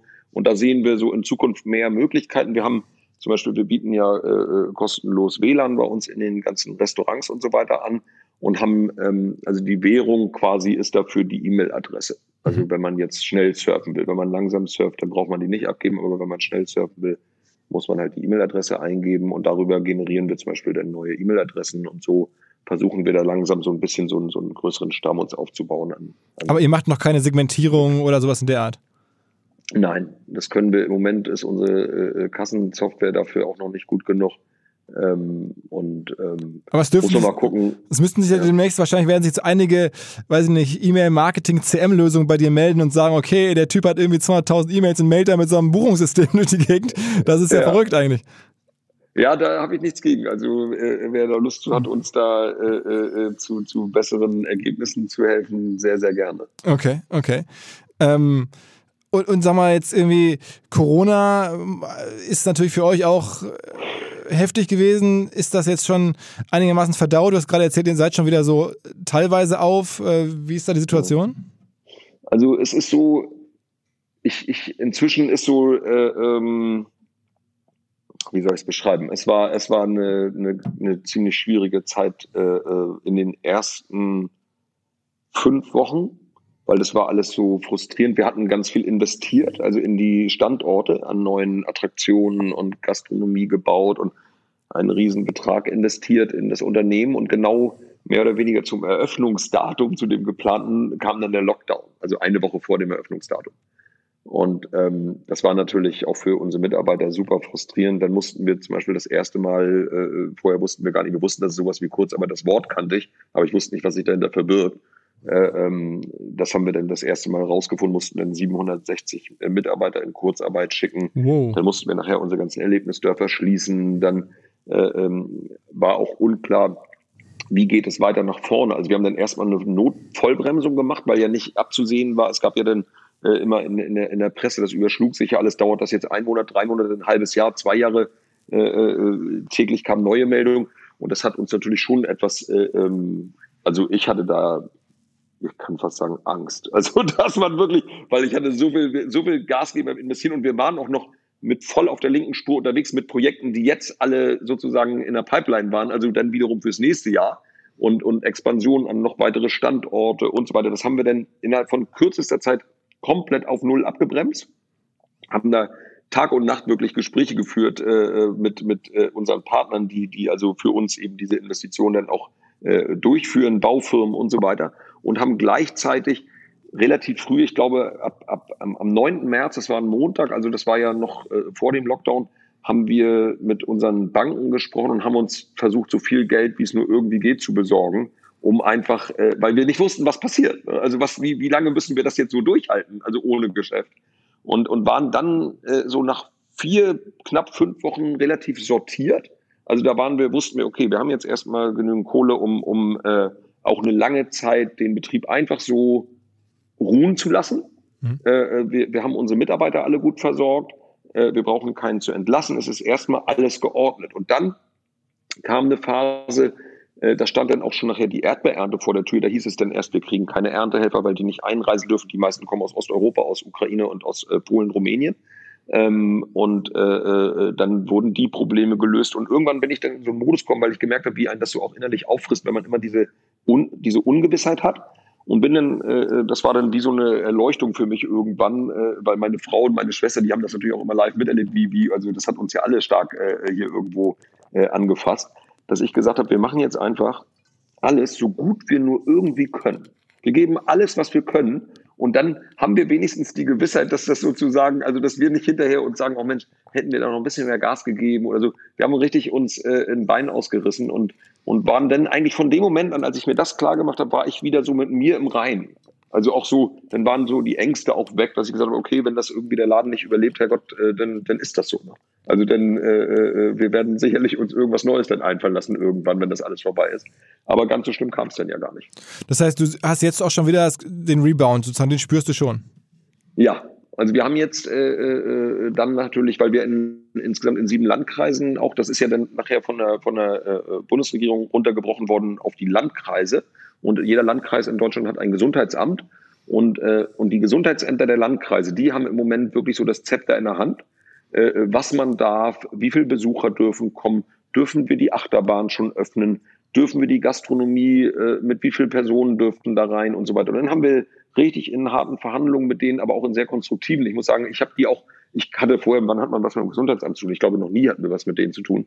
Das waren wirklich tolle Leute, sind tolle Leute, die uns da auch echt beraten haben. Wir haben uns dann richtig so dann aneinander gerieben, haben gesagt, komm, wir, wir, wir suchen Lösungen und haben dann unsere Betriebe eben so nach und nach äh, so äh, Corona-sattelfest gemacht und, ähm, und sind ja jetzt äh, inzwischen, also jetzt ist der letzte äh, Standort war jetzt in Schleswig-Holstein, der jetzt letzten Montag wieder äh, äh, in Betrieb gegangen ist. Zwar mit begrenzten Besucherzahlen, also wir dürfen äh, nicht äh, so wie sonst, also so viele Leute hier quasi reinlassen, wie man will, sondern wir haben mit jedem Gesundheitsamt so eine maximale Besucherzahl festgelegt, je nach Standort. Und das wird dann über eine elektronische Zählung am Eingang äh, ähm, gezählt so dass wir das eben permanent auch äh, online äh, unter Kontrolle haben. Und das haben wir denn, das ist das, was du da auch gesehen hast, dass wir auch unseren, unseren Besuchern eben vorher schon sagen, wenn es zum Beispiel zu voll ist oder so. Okay. Aber ich meine, die, die Erdbeerhäuschen müssten ja auch irgendwie normal nachgefragt gewesen sein, oder? Oder war das Die, die Erdbeerhäuschen, das ist sogar so genau auch so, das hatte ich jetzt ganz vergessen. Natürlich, die erstmal waren wir froh, als die Nachricht kam, dass wir die betreiben dürfen, weil das auch das war nicht ganz klar. Also äh, äh, ob die überhaupt äh, aufgemacht werden. Aber dann gab es nachher so diese Entscheidung, Wochenmärkte dürfen aufmachen. Dann fühlten wir uns da schon so ein bisschen mit angesprochen. So Erdbeerverkauf statt Wochenmarkt, haben wir gesagt, das hat schon ein bisschen was miteinander zu tun. Dann haben wir da auch so kleine Maßnahmen, klitzekleine Maßnahmen, dass nur so vorne die, also eine, so eine, so eine Plexiglasabdeckung, dass eben die Verkäuferin auch geschützt ist. Dann hatten natürlich auch einige von unseren Mitarbeitern, wir haben 1600 Erdbeerverkäufer und Verkäuferinnen, die dann äh, äh, teilweise auch Ängste hatten und sagen, Mensch, ich weiß nicht, ich bin schon ein bisschen älter, ob ich dieses Jahr wieder zum Erdbeerverkauf komme und ich habe Angst, ich stecke mich an. Und also es war natürlich auch solche Dinge, die dann passiert sind. Und ähm, aber die Nachfrage ist gut nach Erdbeeren. Das funktioniert und was schätzt du jetzt, äh, also 150 Millionen Umsatz hast du gesagt, wie, wie viel Prozent hat dich jetzt Corona gekostet dieses Jahr? Also sind das 30 Prozent oder 25, sowas? Dann hätte ich, hört sich das Ja, wir haben so äh, 25, äh, 20 äh, Prozent ungefähr jetzt direkt erstmal einen Umsatz verloren, also die, in dieser Zeit, in diesem Lockdown. Mhm. Und ähm, jetzt vom, vom Gesamtjahresumsatz, der ist dann schon weg. Ja, ja. ja. Und, ähm, und da äh, es sieht im Moment nicht so, als ob wir die Chance hätten, das sozusagen in diesem Jahr wieder aufzuholen, weil, weil wir im Moment durch die begrenzten Besucherzahlen und so natürlich eigentlich auch nicht so ganz an unsere Vorjahresumsätze rankommen. Und jetzt stehen ja die Sommerferien auch bevor. Und wenn denn diese Zahlen nicht angehoben werden, und ich denke mal, das wird vielleicht nicht unbedingt passieren, dass die jetzt groß so weit gelockert werden, dass wir quasi das wieder ohne jegliche Begrenzung aufmachen können, dann wird es auch so sein, dass wir dann natürlich auch ein bisschen unter dem Vorjahr äh, bleiben und, und aber wir sind natürlich dadurch sehr, sehr sparsam geworden, sehr kostensensibel. Ich habe äh, wieder angefangen, seit, ich glaube, jetzt sieben Wochen inzwischen, habe ich hier auf meinem iPad so eine, gibt so eine Software, die heißt Own Cloud, wo ich zum Beispiel jetzt mir, das habe ich äh, jahrelang nicht mehr gemacht, mir alle Rechnungen angucke. Also wir kriegen ja hier bergeweise Rechnungen, also von unseren Lieferanten und Dienstleistern und was weiß ich nicht alles in die Firma. Und das äh, ist für mich immer eine große äh, Sache im Moment, also dass ich mir so jeden Tag so eine, äh, das dauert so eine halbe Stunde ungefähr, so diese 400 bis 700 Rechnungen sind das pro Tag eben durchscrolle. äh, und äh, um einfach so zu gucken, was passiert hier im Betrieb. Also wofür geben wir Geld aus, wo könnte man Dinge verändern. Und das hat schon viel bewirkt in den letzten sieben Wochen und dass wir da auch viele Dinge mal in Frage stellen und so. Darf man denn als äh, euch jetzt ohne Maske besuchen? Also ist das jetzt wirklich also Maske wäre schon Nein. ein bisschen, also man muss Maske also tragen. Also die, die, es gibt, es gibt, also man muss auf jeden Fall eine Maske mitbringen, aber falls einer keine hat, wir haben auch wunderschön die wir verkaufen. Die, die, äh, ähm, man muss in den allen geschlossenen Räumen natürlich eine Maske tragen, also in den im Bauernmarkt und äh, äh und auch in der Schlangensituation der Fahrgeschäfte. Also wenn man wartet äh, äh in der Schlange, dann ist da auch Maskenpflicht. Mhm, mh. Okay, okay. Aber okay, du weißt logischerweise auch keine Ahnung, wie lange noch und das ist alles Glaskugel, ne? Ja, also wir sind, äh, äh, es war die größte Herausforderung war für uns also Corona-mäßig die die die Erntehelfer ähm, äh, ähm, zu bekommen. Da gab es dann von der, äh, vom Innenministerium, Landwirtschaftsministerium und vom Bauernverband, vom Deutschen Bauernverband eine, eine Corona-Richtlinie, neun Seiten lang, wo detailliert drinsteht, was man alles machen muss, erfüllen muss, um Erntehelfer einreisen lassen zu dürfen. Und da war so die Hauptgeschichte, äh, und das ist auch ja schon ziemlich sinnvoll natürlich, dass man äh, nur noch die Hälfte, das heißt also in einem Zweibettzimmer darf nur noch eine Person wohnen und in einem Vierbettzimmer, wo wir sonst auch, das ist so mehr im Stil einer Jugendherberge, äh, dürfen nur noch zwei Leute wohnen. Das bedeutete, uns fehlten plötzlich die Hälfte der Behausung mhm. für die Leute. Und dann mussten wir innerhalb von vier Wochen, und das war wirklich eine Herkulesaufgabe, ein riesengroßes Erntehelfercamp bauen äh, ähm, und wollten das aber, dass es auch noch cool aussieht. Das ist jetzt so ein bisschen so eingerichtet wie so ein Festivalgelände mit so Lichtergelanden und da wohnen 800 Leute. Wow, und äh, wow. äh, allerdings eben äh, äh, auf sehr viel Platz und, und ähm, das hat, einerseits war das eine unvorstellbare Aufgabe, das überhaupt hinzukriegen, aber das hat unserem Team hier und mir persönlich auch und allen, die da mitgewirkt haben, auch, das war auch es war einfach toll, dass sowas überhaupt geht. Also dass man, dass man innerhalb von so kurzer Zeit sowas auf die Beine stellen kann und, und aus Deutschland weit diese Wohncontainer hier anfahren lässt. Und dann mussten wir, weil die Erntehelfer durften dann äh, nicht mehr in diesem Jahr mit dem Bus anreisen, sondern wir mussten Flugzeuge chartern und äh, äh, dann mussten Ärzte in Hamburg auf den Flughafen gestellt werden, die die dann alle untersuchen. Und das, das war am Anfang alles so, so unwirklich, aber auch auf irgendeine verrückte Art auch ein bisschen befriedigend, das dann sowas zu schaffen, so eine Challenge. Du hast ja schon, also wenn man das so liest, ich habe ein bisschen jetzt natürlich vorher geguckt, einige andere äh, recht verrückte Challenges hinbekommen. Äh, es soll sogar im, im Jahr 2022 in einem eurer Erlebnisdörfer in Rövershagen, das ist da jetzt irgendwie an der Ostsee, so, so in der Nähe von Warnemünde, ähm, eine eigene äh, Haltestelle, eine Bahnhaltestelle aufgemacht werden, extra für euch. Also mit der Deutschen Bahn hält ihr auf einmal dort wegen euch. Ja, das haben wir, das war, äh, äh das hat, das war ein zäher Kampf. Also das war wirklich ein zäher Kampf. Und wir wollten die unbedingt eigentlich 2021 äh, äh, haben, weil, weil ähm, mein Opa Karl 1921 seinen Betrieb gegründet hat und dann wäre so 2021 100 Jahre Karls und so. Das ist so. Äh, äh, aber wir sind, haben das auch noch nicht ganz aufgegeben. Ich glaube, wir schaffen das trotzdem noch bis 2021. Also es ist mit der Deutschen Bahn äh, lang, sehr langwierig. Also fünf Jahre hat das jetzt. Hat, hat aber das heißt, die Gleise waren schon da logischerweise und ihr habt dann jetzt ja, ja. den Bahnhof habt ihr dann finanziert? Darum, du musst ja, wenn du eine, einen, Bahn, also eine, einen Bahnhof äh, äh, irgendwo baust, dann, dann, dann, dann bringst du ja im Grunde den gesamten Fahrplan in ganz Deutschland durcheinander. Weil, weil äh, wenn dann Zug hält, alle 30 Minuten, dann passt das ja an keinem anderen Bahnhof mehr. Und das ist so wirklich eine Riesen. Das habe ich jetzt aber auch erst im Nachhinein alles so verstanden, auch wirklich akzeptiert auch, dass das einfach irrsinnig lange dauert dann äh, äh, sowas zu, zu integrieren. Also so ein Stopp, der dauert, also der Stopp dauert gar nicht so lange, der dauert vier Minuten. Also vom Anhalten bis zum wieder losfahren. Aber das sind natürlich dann vier Minuten, die dann vielleicht in Hamburg fehlen oder in Rostock oder in Straße. Aber es ist kein, kein ICE, sondern es ist ein IC, der dann hält. Ja. Genau. Okay. Okay. Dann, dann habe ich natürlich noch die total naheliegende, obligatorische Frage. Ähm, ihr macht das alles mit Erdbeeren oder mit der Erdbeere wie viele Leute fragen dich, warum nicht, geht das nicht auch mit dem Apfel oder der Kirsche oder, oder wäre das nicht sozusagen die logische Weiterentwicklung, Diversifikation auf andere Früchte zu gehen? Ja, das ist tatsächlich so, dass ich das ganz oft gefragt habe. Es ja. gibt auch relativ viele Betriebe, die dann irgendwie zum Beispiel so eine Ergänzung haben: Spargel, Erdbeeren, Blaubeeren. Das ist so eine ganz häufig, äh, äh, häufige Mischung. Aber ich habe jetzt gerade in diesem Jahr wieder, weil ich jetzt so die letzten Wochen dadurch, dass wir so Lockdown hatten und ich auch dann alle Termine abgesagt hatte und habe das jetzt die letzten sechs, sieben Wochen sehr genossen, auch wirklich so mein Erdbeerbauernleben wieder zu entdecken und habe jetzt hier, bin eigentlich fast täglich im Moment auf dem Feld auch unterwegs und, ähm, und habe jetzt wieder so gelernt und, und bin mir ganz sicher, dass wir bei den Erdbeeren noch lange nicht alles wissen. Also wir sollten dabei bleiben. Also nicht jetzt was anderes machen noch zusätzlich, weil ich glaube, dann würden wir da äh, wieder wertvolle Sachen äh, fällen. Es gibt ja so viele neue Sorten bei den Erdbeeren und Anbauverfahren. Wir sind den, dabei, den Betrieb so auf ökologische Anbauverfahren umzustellen, was eine riesen Herausforderung ist, aber auch wirklich auch sehr, sehr erfüllend und befriedigend ist. Aber auch das kostet, also das braucht ein Ganz. Also wenn wir jetzt was Neues, Spargel, Blaubeeren, Äpfel, egal was machen würden, ich glaube, da würde ganz viel Aufmerksamkeit da in die falsche Richtung gehen.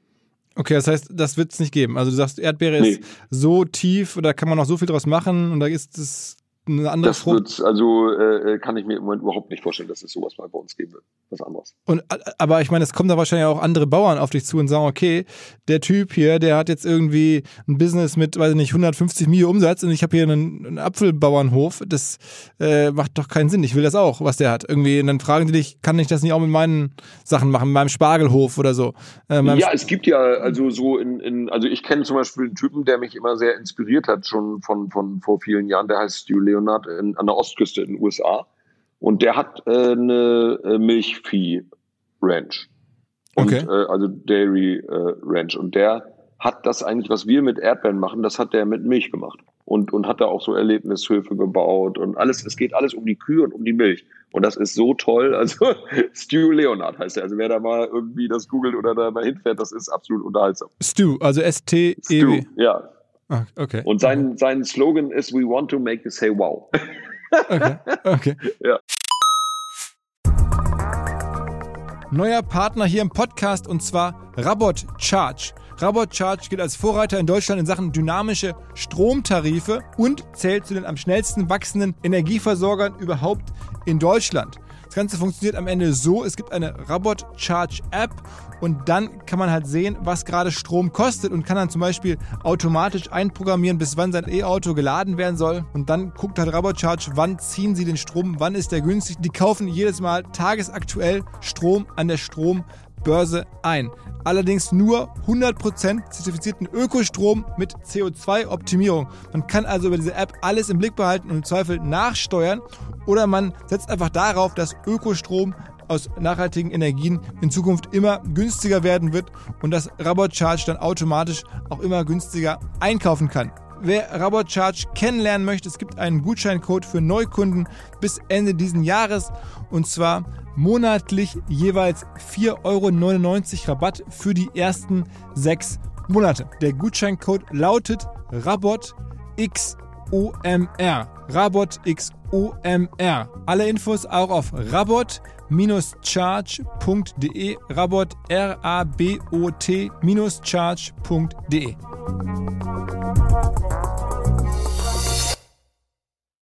Zurück zum Podcast. Gibt es noch andere Leute, die, die, du so anguckst, wo du sagst, Unternehmer oder so, die, was krass, was die da gebaut haben, das inspiriert mich? Also auf jeden Fall, äh, also ich habe, glaube ich, alle Autobiografien von Walt Disney gelesen. Also der äh, inspiriert mich total. Auch wenn das der Stil vielleicht so von den äh, äh Disney äh, Freizeitparks ganz anders ist. Aber da ist ganz viel Seele drin und, und äh, ähm, ganz viel äh, Kreativität natürlich auch. Und, aber es gibt auch ähm, gerade in Deutschland äh, wirklich große Vorbilder. Also es gibt da eine Familie Fischer zum Beispiel äh, in, in, in Tripsdrill, das ist südlich von Stuttgart.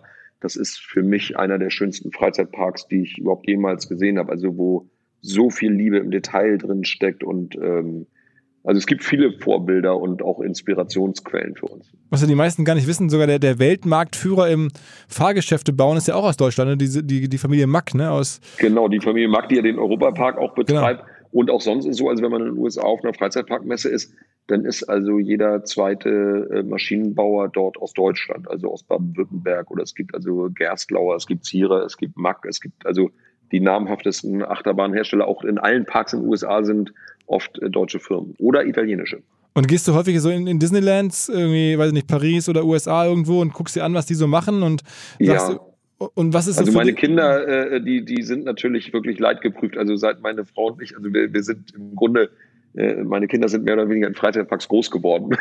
Okay. und wir, wir, wir sagen immer, wir fahren in Urlaub und inzwischen sind die natürlich schon so alt, dass die sagen, ja, ist klar, Urlaub. Und dann, weil wir schleifen die von morgens bis abends durch irgendwelche verrückten äh, Sehenswürdigkeiten. Und einmal sind wir, äh, da waren wir in Kalifornien und sind nach, äh, hatten gehört von so einem ganz verrückten Erlebnishof in South Dakota. Und South Dakota klang für mich immer so, als ob da so das vor Hitze flimmert. Also so, mhm. so, und da gab es dann äh, ähm, Ted's Drugstore, so, so, so ein Erlebnishof. Und da sind wir dann extra hingeflogen, das ist ziemlich weit von Kalifornien. Und äh, in, in unseren kurzen Hosen und T-Shirts. Und dann meinten die Leute schon im Flugzeug, das ist ziemlich komisch, was ihr da anhabt. Und wir sowieso, ja, weil wir nach South Dakota fliegen. Als wir da gelandet waren, war da also ein Schneesturm und minus sechs Grad. und da haben meine Kinder wirklich gedacht, also die sind jetzt immer schon vorsichtig, wenn ich da solche Ideen habe, dass wir uns dringend nochmal irgendwas angucken müssen. Aber das machen wir auf jeden Fall viel und gern, ja. Hast du die äh, Joe Exotic äh, Netflix-Doku gesehen, über diesen, dessen, dessen äh, Wildtierpark da? Nee. Hast du nicht? Ich habe äh, äh, äh, jetzt gerade, äh, das ist diese Kurzserie, die so extrem erfolgreich ist. Ich glaube auf Platz 1 gerade in Deutschland in Netflix, ne? Ähm, Kann das sein? Nee, kurz ist es nicht. Es gibt, es ist eine relativ lange Serie. Äh, Joe, so, ich dachte, das. Das heißt Joe Exotic, also es, ist, es, es geht durch alles das Meme im Netz schlechthin, alle reden von Joe Ich habe ich hab den, also den ein, die erste Folge jetzt gerade vorgestern erst irgendwie gesehen, weil ich gelesen habe, dass es auf Platz 1 in Deutschland hat mich das interessiert. Ich hatte da vorher nichts von gehört, komplett an mir vorbeigegangen und ich, ich so, so ein bisschen schräger Typ, der ist, glaube ich, mit einem Löwen auf dem Beifahrersitz oder so, ne? Kann das sein? Nee, das ist viel heftiger, wieder? viel heftiger. Also das ist, der, der hat ja seinen Park in Oklahoma, glaube ich. Mittlerweile ja. ist er, sitzt er in Haft und ist, ist des Mordes äh, angeklagt ähm, oder verdächtigt ähm, und, und hatte da halt wilde Tiger und alles mögliche, äh, Leoparden, aber das, der Typ ist, sagen wir mal hart gesprochen, asozialer, ähm, ja. der das da irgendwie diese Tiere irgendwie da angezüchtet hat und dann da, also da absurde Sachen gemacht hat. Das ist teilweise unglaubliche Bilder. Du hast, das hast du noch nie gesehen, was, was, was Menschen fähig sind. Äh, und das ist halt auch so skurril. Man guckt da wirklich in den Abgrund teilweise. Ähm, also muss, das, das ganze Ding heißt Tiger King, ähm, die, die Doku. Also ähm, Tiger King und der Typ heißt Joe Exotic also wenn, wenn du dich für, das tust du ja offensichtlich, für so Freizeitparks, weil ich, mir war gar nicht klar, ich gucke mir natürlich alles in meinem Leben immer durch die Marketing- und Businessbrille an und da ja. habe ich gedacht, okay, dass so Typen mal eben so Wildparks aufmachen dürfen, in den USA geht das und hat der da alle Arten von wilden Tieren, also schau es dir an, ähm, es ist jetzt nicht unbedingt ein Genuss, aber es ist so äh, Voyeurismus so ein bisschen Fall. und ja. nicht jetzt ich vorbildlich. Ich kann mir so in etwa vorstellen, also da freue ich mich drauf, also da werde ich auf jeden Fall nochmal einsteigen. Ich, ich hatte gerade äh, äh mir nochmal zum zweiten Mal, äh, vor, ich glaube, wann fing Netflix an? Vor drei Jahren oder so? Da, also Breaking Bad war meine Einstiegsdroge jedenfalls damals bei, bei Netflix. Und, ähm, und jetzt habe ich, äh, seit zwei Wochen gucke ich zum zweiten Mal Netf äh, Breaking Bad. Okay, okay, okay. Ist, also du musst ein Riesenerlebnis. Ja. es ist ja nicht so, als wenn Netflix nicht voll wäre von neuen Sachen, die man gucken könnte. Ähm, ja. Aber, aber also schau dir, schau dir dieses Tiger King Ding an, was sich wirklich Mach auch um so Park und die, ja. dieses Ganze total dreht. Ähm, aber ich meine, der macht's halt jetzt nicht richtig geil, aber irgendwo stehen halt die Menschen auch auf Wildtiere, ne? Ähm, das ist wohl, war mir auch nicht so klar, wie krass Wildtiere äh, ziehen. Und, und der hat ja die auch da in den Einkaufszentren schon immer gezeigt und das, Wildtiere sind der totale Magnet. Also du hast ja bei dir wenig Tiere eigentlich, ne? Ja, wir haben nicht viele. Wir haben ein paar Bauernhoftiere und das ist auch wirklich, äh, wir haben Pferde, also Ponys und, und einen Friesen. Das ist so ein Friesen, ist so ein, so ein Riesenpferd. Äh, äh Tizian heißt der, der ist hier in Röbershagen. Und der äh, es ist so, dass wenn man Tiere hat, also wir lieben unsere Tiere total und wir glauben auch, dass wir die ziemlich vergöttern und gut behandeln.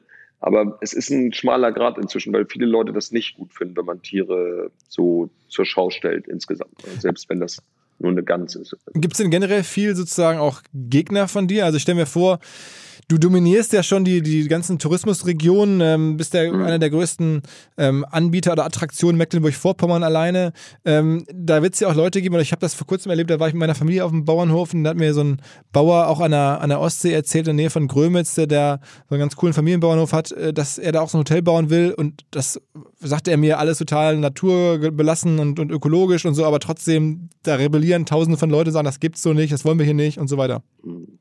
Ja, wir haben, äh, also Karls polarisiert natürlich schon so ein, nicht ein bisschen, also schon ziemlich stark auch und, und äh, insgesamt, wir, wir, wir versuchen möglichst äh, äh, verträglich irgendwie unsere Sachen zu machen.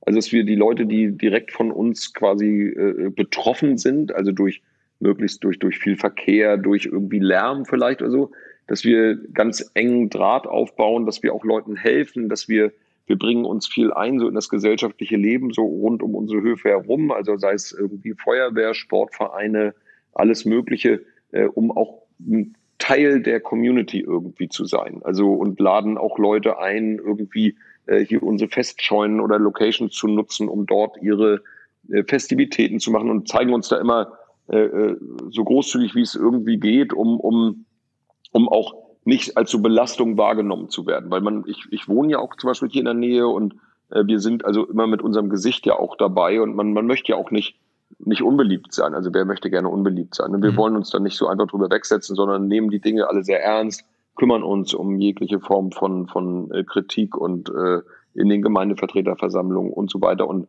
und das ist so, es ist, muss immer wieder neu erarbeitet werden und äh, äh, Rücksicht irgendwo gelebt werden. Und, äh, Aber es gibt schon eine Opposition, sagst du. Also Leute, Leute, die wirklich sagen, das ist uns zu groß, das wollen wir nicht haben.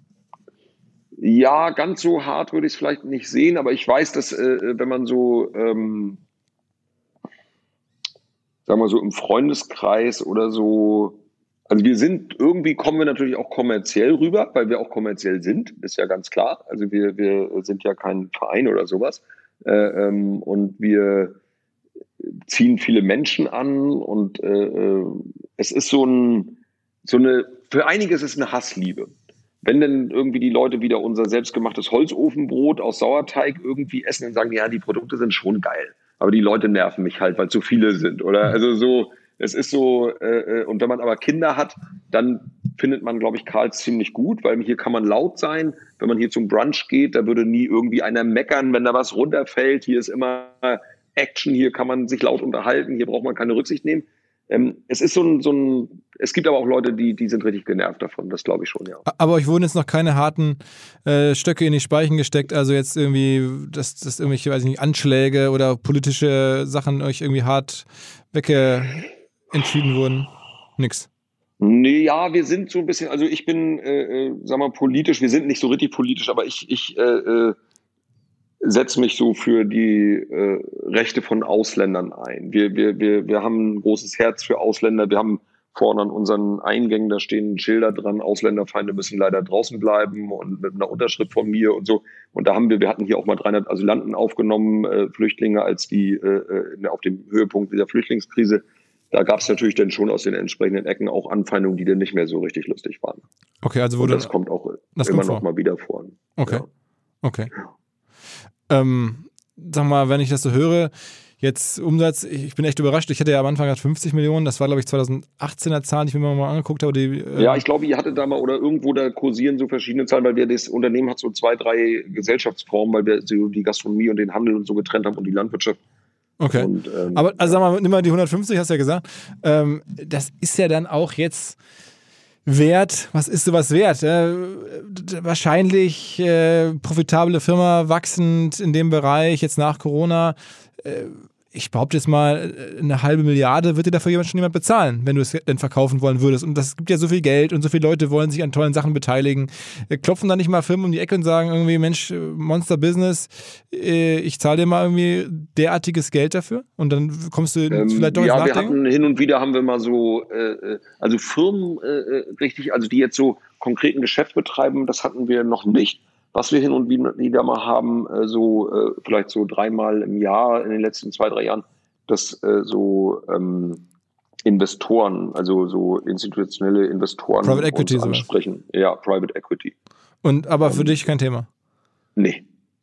Das auf keinen Fall. Also die, die, weil, weil das ist wirklich so, ähm, ich, wir machen das ja hier auch wirklich zum Spaß sozusagen. Also so, das ist so. Äh, äh ich, also, das ist so geil, einfach sagen zu können, ja. ich habe einen 5000 Mann Betrieb, aber ich mache das zum Spaß. Traue mich auch von. Nein, aber weil wir, ich meine, guck mal, ich bin hier, ich, ich, ich, ich bin hier von morgens bis abends in diesem Laden und lebe hier sozusagen meinen Traum und und äh, äh, wenn wenn ich das jetzt zum Beispiel verkaufen würde, äh, dann hätte ich ein Riesenproblem, dass ich mir dann überlegen müsste, was ich dann mache. Also irgendwas anderes so, wo ich das in dieser schönen Konstellation wiederfinde. Ähm, das wird ziemlich schwierig werden, glaube ich. Und wenn ich jetzt äh, Private Equity, also womöglich nur mit einer Beteiligung, dann hätte ich ja das Problem, dass ich denen dann irgendwie die fragen müsste, wenn ich was mache. Und das kann ich mir im Moment gar nicht vorstellen. Okay. Was ist denn noch geplant? Also du hast ja gerade so ein paar Sachen sind abgesägt worden jetzt wegen Corona. Ähm, mhm. Das Hotel ähm, ist, hat sich verzögert. Aber was ist denn noch so in deinem Kopf drin? Was, was, auf was darf man sich ja noch freuen als, als Erdbeerfan? Ja, wir sind auf jeden Fall, also wir hatten, äh, äh, waren gerade auf so einer ziemlichen Expansionsspur irgendwie, dass wir also mit mehreren, also neue Standorte für weitere Erlebnisdörfer. Mhm. Da haben wir jetzt an, an, an vier Standorten gearbeitet und das nehmen wir jetzt auch wieder auf, also in, äh, an der Nordsee, in, im Ruhrgebiet, in, in Wolfsburg und in Dresden. Wow, okay. Und, ähm, und da, äh, äh, da sind wir jetzt auch gerade wieder, haben wir ja ein bisschen Tuchfüllungen aufgenommen, hatte heute gerade wieder dazu so eine kleine Videokonferenz. Was kostet so ein Erlebnisdorf zu eröffnen, wenn man jetzt im Ruhrgebiet so ein, so ein Erlebnisdorf hochzieht? Wie viel? 20 Millionen? Was muss man investieren? 15. 15, okay. Okay. Ja, also so, das kann man natürlich immer weiter ausbauen und in Berlin der Standort, der so groß ist, da kann man im Grunde so viel Geld ausgeben, wie man will. Also das, da, so die am Ende ist man da nie. Und das machst du aus dem Cashflow so, und von Banken? Also und, und von ja, Kapital? Genau, wir versuchen so schon äh, äh, unser Tempo nicht zu stark zu beschleunigen, also dass wir viel aus dem Cashflow versuchen zu machen, also das Tempo auch daran anpassen, weil es ja nicht nur die Investition und das Bauen, sondern es ist ja auch die Struktur, das Betreiben, unsere ganze Administration, unser Marketing, unsere Personalabteilung, Lohn, äh, äh Buchhaltung und so weiter. Äh, äh, meine Frau und meine Schwester sind ja hier auch ganz stark mit involviert im, im Unternehmen. Ähm, und wir müssen das ja auch, also wie gesagt, ich hatte ja eben gesagt, so Spaß ist auch unser Antrieb. Aber das soll auch so bleiben. Also das, wir, das könnte man dabei sich auch schnell versauen, wenn man das, glaube ich, jetzt zu doll äh, beschleunigt, das Tempo. Mhm, okay. Also das heißt, neue, neue Erlebnisdörfer, das ist ja schon also in sich riesig, also vier Stück mal 15, da reden wir über 60 Millionen Investitionsvolumen. Das Hotel, mhm. hast du gerade gesagt, da nimmst du dann auch logischerweise auch Kredite auf, ähm, ne, um das irgendwie wahrscheinlich Fremdkapital mit, mit reinzumischen. Äh, so stelle ich mir das vor. Ähm, ja ähm, ist das wahrscheinlich so, oder? Ja, wir haben jetzt die letzten drei Jahre haben wir das äh, gar nicht gemacht. Also da haben wir immer so äh, äh, quasi geguckt, wie viel Geld haben wir übrig und wir investieren also alles, was wir verdienen, in das Unternehmen. Wow. Und äh, ähm, haben, äh, wir nehmen hier sozusagen nichts raus und leben auch kein schillerndes, äh, weiß ich nicht, was für ein Leben. Ich habe kein Haus auf Mallorca oder auf Ibiza oder so, sondern es ist so, wird hier wirklich alles reingesteckt und, und, äh, und dadurch wachsen wir schon relativ schnell auch ohne Fremdkapital. Und äh, allerdings äh, äh steht das schon an, wenn wir jetzt, äh, äh, sagen wir mal, zwei Standorte gleichzeitig da spruchreif werden von den vielen. Wir müssen ja erst mal so einen Bebauungsplan machen. Dann wird das auf jeden Fall wieder so sein, dass wir dann auch mal wieder ein bisschen Fremdkapital uns dann dazu holen. Also im Sinne von Kredite oder sowas, ne? Ja. Von der Bank, ganz ja. genau, ganz klassisch, ja. Wir hatten auch mal überlegt, hat das auch mal geprüft, so, es gibt ja auch irgendwie so äh, die Möglichkeit, also Kunden zu beteiligen. Crowdfunding und, so? Äh, Crowdfunding, Ideen oder dieses, es gibt ja diese äh, so Genussscheine, also äh, das äh, ist aber alles Tokens, ICO. ICO, ja, ist, aber dann, es ist irgendwo, äh, ich, ich ich glaube, es ist nicht so ganz unser Naturell. Ich, ich, ich gucke, ich stalk Elon Musk viel und weil ich den irgendwie mega finde, habe da auch viel über den gelesen und beobachte das natürlich, was SpaceX und was Tesla und sowas alles so machen und, und, und guckt, was er auf Twitter schreibt. Und dann spüre ich da immer so raus, wie, wie frei und äh, unbeschwert er so bei SpaceX arbeitet und wie doch immer wieder so getrieben und, und, und, und verkrampft denn das bei Tesla manchmal so rüberkommt, weil man dann immer so Rechenschaft abgeben muss über alles, was man so macht. Okay. Und äh, insofern glaube ich, das wäre auch gar nicht unser Ding jetzt hier, äh, äh, ja, also Anlegern zu gefallen. und und, und gibt es noch andere Projekte jetzt abseits von den Dörfern, also ganz neue Ideen? Ähm, ja, also die, die, nein, eigentlich, äh, äh, also dieses äh, Erlebnisdorf, äh, äh, Schrägstrich Feriendorf in Elzal bei Berlin, das ist schon so ein, so ein Hauptprojekt, was uns auch wirklich über einige Jahre beschäftigen wird, äh, weil, weil das ja so riesig ist und, und das muss natürlich auch sitzen. Also das muss gut werden äh, und funktionieren. Und da stecken im Moment viel, viel Denksport rein, dass wir da eben keine Fehler machen und die Schritte in der richtigen Geschwindigkeit gehen und und vor allem auch immer spüren wollen, ob unsere Fans da auch mitgehen. Also so, was wir denn neu machen, ob das, ob wir immer noch auf dem richtigen Weg sind. Also wir arbeiten auch ein Stück weit auch auf Sicht, also dass wir nicht zu weit nach vorne planen und dann womöglich nicht mehr veränderbar sind, sondern immer, wir gucken dann immer wieder ein Stück zurück, hat das geklappt, was wir gerade gemacht haben. Kennst du eigentlich Finn Kliman? Ja, klar. Ähm, ich äh, äh, bin ein Riesenfan von Finn Kliman. Der kennt mich nicht, aber ich kenne ihn, weil ich habe einen äh, 13-jährigen Sohn und wir gucken dauernd Finn Kliman-Videos. Also ich weiß, dass Finn Kliman regelmäßig OMR-Podcast hört, ist also äh, netterweise oder freue mich, dass er Fan des Podcasts ist. Und ich ähm, ja. spreche ab und zu mit ihm und der hat ja selber so ein, so ein Erlebnis Hof und Land. Warst du mal da? Nee, wir wollten letztes Jahr Weihnachten hinfahren zum Adventskaffee trinken, so irgendwie. Ähm, also mein Sohn und ich, und dann sind wir, haben wir das aber leider aus irgendeinem doofen Grund verworfen und haben aber neulich einen wunderschönen Abend gehabt, weil wir hatten uns online angemeldet. Das fand ich jetzt zum Beispiel alleine wieder so eine geile Finn-Kliman-Idee mit diesem äh, Kino. Äh, äh, also wir hatten uns dann hier beim Kapitol in Rostock, das ist normalerweise das Kino, wo wir dann so reingehen. Und das war ja wegen Corona zu. Dann haben wir halt den Kinofilm gesehen zu Hause auf dem iPad und hatten dann aber vorher uns ein Ticket gekauft und haben diesen super tollen Film gesehen. Und das war, hast du ihn gesehen? Ich habe den Film gesehen, auf jeden Fall, ja klar. Ich fand den auch total toll. Aber ich, ich meine, er, er baute dieses Land. Aber eigentlich müsstet ihr euch da mal unterhalten, weil ich weiß genau, dass ähm, er da sich auch viele Gedanken macht, wie er sein Klima ins Land. Und das erinnert mich so ja. ein bisschen. Das ist natürlich jetzt noch viele, äh, gerade auch kommerzielle, und er will ja auch nicht so kommerziell sein, aber so viele Schritte hinter dem, was ihr da baut und, und auch Erfahrung. Er ist ja auch natürlich logischerweise viel jünger. Aber ähm, ich glaube, so vom Spirit her hat er da was Ähnliches vor. Und äh, ich kann sein. Gefühl, also ich fühle mich auch von ihm total angesprochen sozusagen. Also ich spüre da auch so eine so eine äh, äh Verbindung irgendwie, ohne dass wir uns kennen. Aber äh, ja, super Typ. Also, okay, ich, ich werde ihm von dir erzählen, er wird das hoffentlich hier schnell hören. Ähm, ich habe das Gefühl, du musst da bei diesem Klimasland mal irgendwie mitmischen.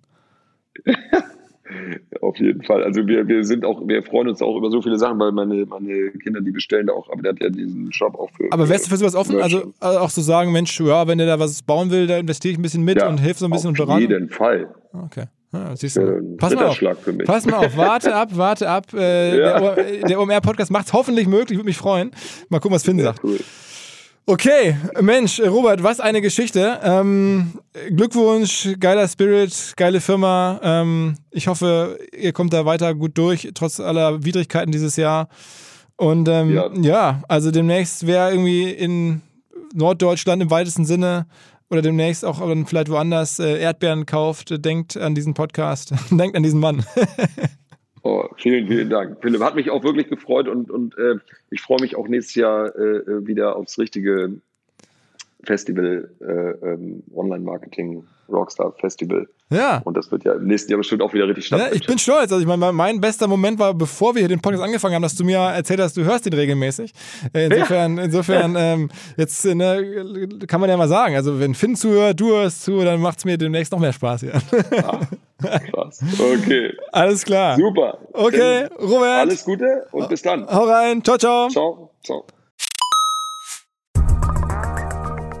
Spannende neue Anlagemöglichkeit, von der ich vorher so noch nicht gehört hatte. Und zwar unser Partner Liquid, eine der führenden deutschen Vermögensverwaltungen. Fünfmal in Folge zu Deutschlands Top-Vermögensverwalter gewählt worden. Moderne Vermögensverwaltung auf Family Office Niveau heißt es, aber sie bieten das halt auch jetzt immer mehr der Breite an. Also man muss nicht unbedingt sehr reich sein, um in die Sachen investieren zu können, die erfahrungsgemäß wirklich Spaß machen. Dazu zählt unter anderem auch Private Equity, eine Anlageklasse, die in den letzten 20 Jahren, in 16 Jahren den Aktienmarkt global outperformed hat.